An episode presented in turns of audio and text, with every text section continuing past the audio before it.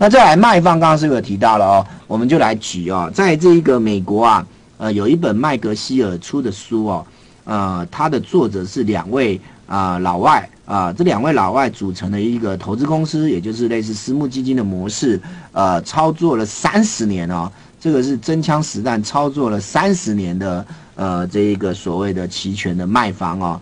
那当然，标的资产就是全世界交易量最大的指数期权，也就是标准普尔五百指数的期权嘛，哈。那他做了三十年，有非常丰厚的心得，然后呢，写了一本书，然后后来老师在操作多年以后，有机会看到这本书，呃，觉得归纳的很好，也把里面的一些观点呢，跟大家说明一下啊。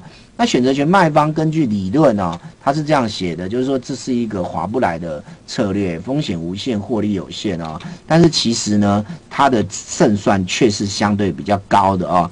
那在这本书里面呢，呃，归纳了六个胜算哦，呃，让各位能够做分享。第一个当然就是根据啊这个所谓的美国的归零率，也就是做买方最后呃却归零的这个。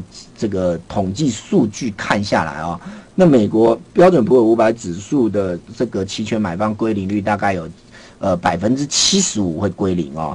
那以台湾的经验来讲，大概是百分之八十五。换句话说，这个归零率告诉我们一件事，就是呃，当这个时间拉久、次数拉多来看哦，呃，基本上你做买方归零的机会相当的高，而对卖方而言，自然获胜。或获利的机会，因为是呃一个契约的呃呃相对的两方嘛，所以当买方归零，而卖方就赚钱嘛啊，所以呢这个胜算是站在你这边，所以第一点就讲胜算是站在你这边的啊，因为这个都有实际的数据呃来跟各位呃做一些佐证。第二个获利了结程序变得更单纯哦，那什么意思呢？各位如果有买过股票哦。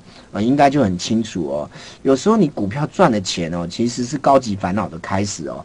什么叫高级烦恼开始？我到底要不要出场啊？我到底要不要止盈这件事情？呃，在我心中形成了一个魔鬼哦。我很怕我止盈了以后，它要继续涨，那我就很痛苦啦。但是如果我不止盈，我账上有获利，我又怕我续报以后。他又把它吐回去了，是吧？所以你做期货也好，你做股票也好，你都会常常为了到底账上手上有获利的部位赚了钱了，要不要呃止盈停利这件事情呃形成很痛苦啊？那这个呃期呃期权的这个卖方就没有这种困扰了啊？那期权的卖方就很简单，你就只要等到对方归零。然后呢，呃，不不履约啊，不不行权，那原则上你就获利了结了哦。所以呢，啊，讲的非常的可爱啊，这个也是这本书里面提出，呃，第二个为什么他要做卖方，他对卖方的策略简直是呃推崇到了一个极致哦。那这个有机会，其实呃这本书呢，大家可以去了解一下、研究一下，可以看一下哈。那第三个当然就是刚刚提到了期权商品的特性，有一个东西叫做。呃，时间价值递减嘛，对不对啊？那时间价值递减这件东西是，不管你有没有赚钱，你都不会改变。不管你做买方还卖方，你都不会改变这个特性，它就是会递减。那你赚的钱也有一部分因为时间递价值递减来加减分哈。所以呢，时间永远是站在。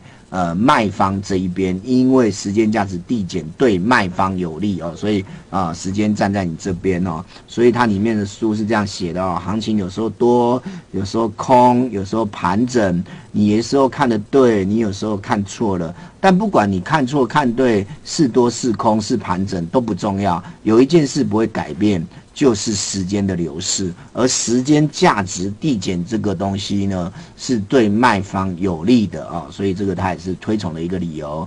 第四个就是做卖方有一个很可爱的地方，就是不用啊这一个呃判断的很正确，大致判断正确就好了哦。他书中呢是一个很可爱的例子哦，他说我们常常都会看到这个呃这个电视上有在播报气象哦。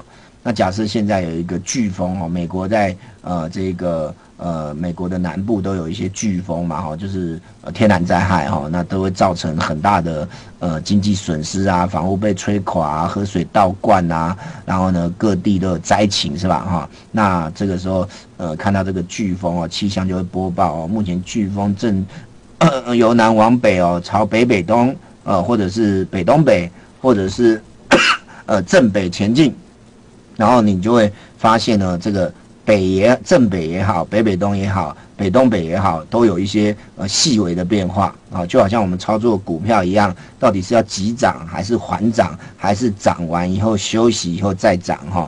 那这个东西呢，呃，都会干扰着我们的人性。呃，可是做这个期权的卖方就有个好处，就是呃，你不用管它涨得多凶，你也不用管它往哪个方向涨，是直线的九十度上涨，还是四十五度，呃，是喷出还是这一个呃慢慢的盘间都不。重要，他只说不要跌就好了，因为你可以做看不跌，所以它涨得凶、涨得缓、涨得盘整都无所谓，只要不要大跌就好了哦。讲得非常的呃传神哦，把这个选择权卖方、期权卖方获利的呃这个因素啊，呃发挥的优势啊，发挥的淋漓尽致哦。那这个东西呢，呃当然就是会呃让大家啊可以去做呃这个。呃，进一步的结合生活化的例子来做更多的了解。再来第五个，只要你觉得方向看准了啊，呃，精准的进场点也不重要啊。你收了权利金以后，你就等着时间价值递减。可是，呃，拿捏进进场点这个时效呢，对于所谓的呃这个股票也好，期货也好，都非常重要。因为你通常都会希望在人性上都会希望一进场。呃，账上就获利嘛，哈，通常都希望买到最低点嘛，空到最高点，是不是？啊，所以呢，在股票跟期货人性的纠纠葛里面呢，在期权这里呢，他说不用太去呃卖方策略，不用太去精准拿捏呃这个进场的时间点，只要你觉得这个权利金呃的获利的报酬率呃相对跟风险来讲。呃，是符合的就行了。那再最重要的是，呃，其实卖方有明确的风险控制哦。其实这一个章节才是最重要，就是卖方通常闲来无事，天下太平。你就可以净赚时间价值，然后等着买方归零啊。但是偶尔会出现这种大行情，举例讲，呃，昨天这个黑色系跌得非常凶哦。如果黑色系有期权哦，那通常不仅期货会爆仓哦，那期权的卖方哦，庄家如果做错方向，比如说昨天是暴跌，如果你去卖出看跌期权，你可能爆仓爆得更快哦。只是说现在这个黑色系并没有。啊，相对应的期权商品出现哦，所以其实卖方这个东西，呃，要很注意哦，呃，这个风险控管啊。那多数的时间都没事啊，但一旦有事的时候，你就要有很强大的能力，能够去做一些呃，这一个呃控制风险啊。这个控制风险不仅仅只是。呃，止盈呃止损这么单纯而已，它里面有很多的策略可以让你去做不同呃状况之下的对应啊，所以其实呃这个呢风险控制这一篇呢其实相当重要的哦。那在讲了这么多，你就会知道说，其实哦呃这个卖出期权的策略其实它有很多的优点啊。那我们就以这个呃角度为例呢，我们就回头来看一下啊。那刚刚是不是有提到呃根据站在看对的基础之上啊？假设我认为它涨也涨不上去，白糖也可以这么看啊，因为它是一个震荡格局嘛，对不对？我认为它涨也涨不上去，跌也跌不下去，而涨不上去的。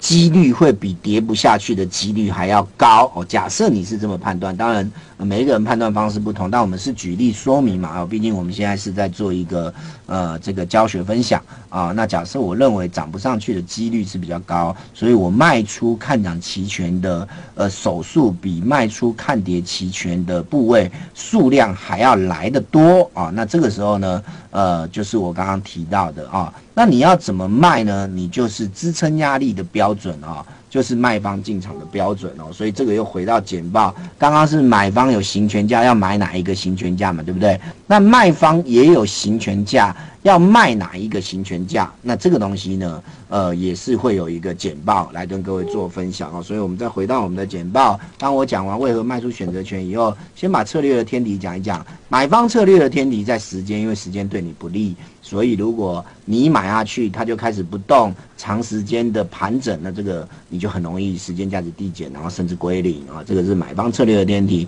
那卖方策略的天敌呢？其实不在于大涨或大跌。大涨或大跌，就像昨天这些啊，这个黑色系如果大跌哦，你都可以在盘中去做任何的呃风险控管啊，不管是平仓啊，不管是组成的一些部位，或者用期货来保护期权，你都有机会。它它的天敌不在于大涨大跌，卖方策略的天敌在跳空，因为唯有跳空是没有时间让你能够去做任何的保护或者调整的哦。所以卖方策略的天敌是一个跳空哦，所以各位一定要特别的注意，将来。在未来的日子里面，你可能会做买方啊，可能会做卖方。那我们就把这个天敌也跟各位讲一下。好，那这个时候呢，就回到下一页，我们就回到了刚刚提到了啊，这个所谓的呃，这一个呃，我如果要做卖方的布局，我看不涨，我应该是卖哪一个行权价？那看不跌，又是卖哪一个呃行权价？哈。那这个东西呢，就几个，第一个当然就是支撑压力的标准哦，呃，其中就是你要躲在最大未平仓量的后面，你躲在这些所谓机构法人或者是呃做市商的后面啊，因为他们可能在某个行情价有大量的卖出啊这一个期权，那你就躲在他后面，只要你觉得你躲在他后面。呃，你认为你的这个权利金还是相对划得来，那你就躲在他后面。什么意思？叫躲在他后面？我们举例来看哦，这里是不是有一个所谓的持仓量，也就是最大未平仓量啊？那这个持仓量的部分，你去找出一个，第一个一定要虚值啊。比如说，我认为白糖我看不涨，那我到底看不涨是要呃这个卖出七千还是七千一？还是六千九，这个时候你就要找最大未平仓量的后面。那以目前的最大未平仓量来看，是不是呃现在画面上有显示的最大持仓量就是所谓的二八五六？二八五六是不是比二八零零还多？那这个时候你就可以在二八五六的后面躲在它的后面。所以二八五六是六千九，所以你就可以从七千开始卖。所以原则上呢，你可以卖七千，也可以卖七千一，甚至卖到七千二。只要你认为三十点五，还是十八点，还是十五点，对你而言你划得来，这个报酬率是不错的。那基本上呢，这个这个这个获利的几率就很高。同样道理，你看不跌也是一样，找出最大持仓量，然后你躲在它的后面。这里是有个三四七八的持仓量，这个是最大的，也就是六千六哦。那前提你要看不跌哦，因为如果它真的会跌，这个三四七八的这个持仓量也会被嘎爆哦。所以原则上你一定要先确认你看不跌的看法能不能够成立哦。OK，所以以现在现在标的资产的价格六六六七来看，六千六的持仓量虽然很大，可是问题是这个距离有点近哦。所以你说我躲在。六六呃，这个六千六的后面直接就六千五，说真的，只有一百六十几点，可是啊，这一个呃。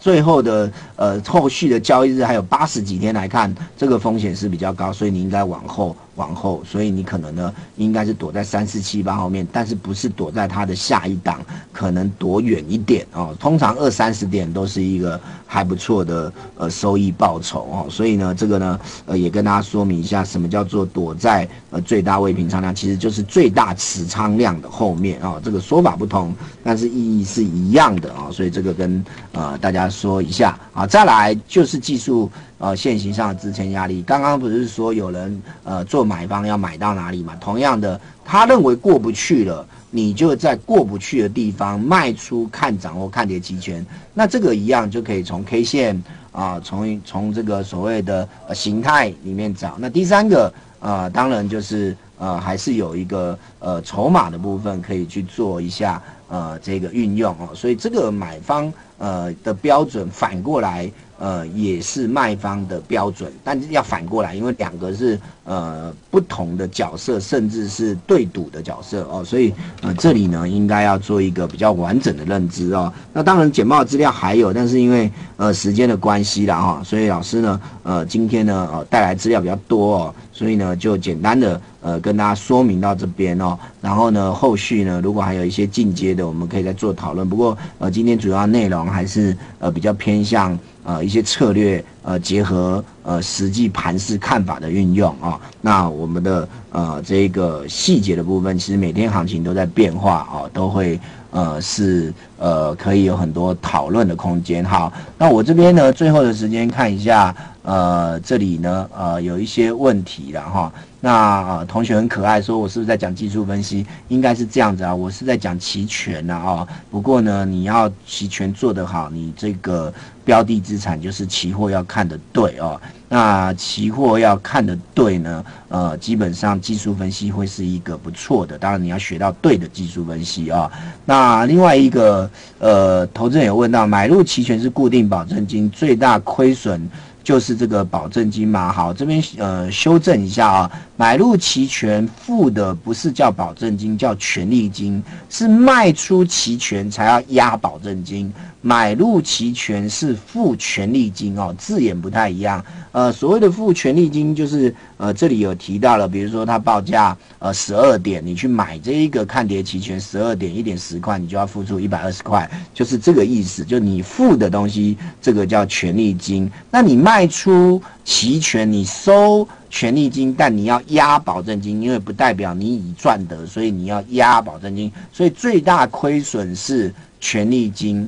只是置换掉，其实都对了。买入期权是固定的权利金，最大的亏损是权利金。好好，就这个跟大家分享一下。好，我看还有没有呃其他的问题了哈？OK，好，那呃说明是什么？它叫做呃可能没有简体版的，所以如果各位对于这个英文不会很痛苦哈，或者是繁体版的。字啊，你看起来不会很痛苦。它叫做选择权卖方策略总览啊，选择权卖方策略总览。因为呃，期权这个商品啊，呃，在国际间呢，有人叫啊这个呃选择权啊，那也有人叫期权嘛，是不是啊？那甚至在 call 就是看涨期权，呃，在香港叫做呃这个认购期权，在台湾叫做买权啊，所以其实都只是翻译的问题了啊。所以呢，这个书名叫做选择权。呃，卖方策略总览哦，选择权卖方策略总览，各位可以去搜寻一下。呃，我记得百度应该搜寻得到，可是不一定买得到哦，因为呃，它这里面呢，呃，是有一些。呃，比较细部的说明哦，难度有点高，但是我觉得各位只要呃用心研究，我们甚至可以进一步的讨论。这本书非常的棒哦，老师看过这么多齐全的书，很多人叫我推荐书，我都觉得写的这个不是呃很到很地道啊，甚至是很到位啊。但是这本书呢，呃，如果你有一定的基础，你来看哦，你会整个呃非常有 feel 哦，呃，非常的有感觉哦。放心了，我没有抽版税哦，我纯粹这是呃分享的哈。OK，假如做卖方真的出现大跌行情，这个就是。刚刚时间没有机会讲到，其实卖方被嘎到的时候，呃，其实他有策略，我还是把简报秀给各位看哦。其实他有呃几个策略，不止两个了哦。在选择权卖方策略总览这本书里面，其实有六种。呃，对应的方式，但是其实其他四种都相对呃不实际啊。老师通常过去，因为我是做庄做很久了啊，我通常都是用这两种啊。那这个东西呢，有机会下次再做分享，光讲这个就可以讲一小时了，是吧？啊，那这个跟大家分享一下，好，OK。那所以呢，做卖方出现大跌，那第一个。你搞不好是卖出看涨期权，你就赚钱啊。那同学问的应该是卖出看跌期权 被嘎爆了怎么办？那当然就是我刚刚讲到有几个方法可以处理啊。OK，好，那这个东西呢怎么处理？呃，这个牵甚至牵涉到呃一些希腊数字哦，所以下次有机会好不好？我真的很爱讲啊，也很想讲哦。但是呢，这而且同学连续问是不是哈？OK，好，那这个东西呢就先跟大家讲一下。好。那其他的部分呢？好了，大概就是这样子的，好不好？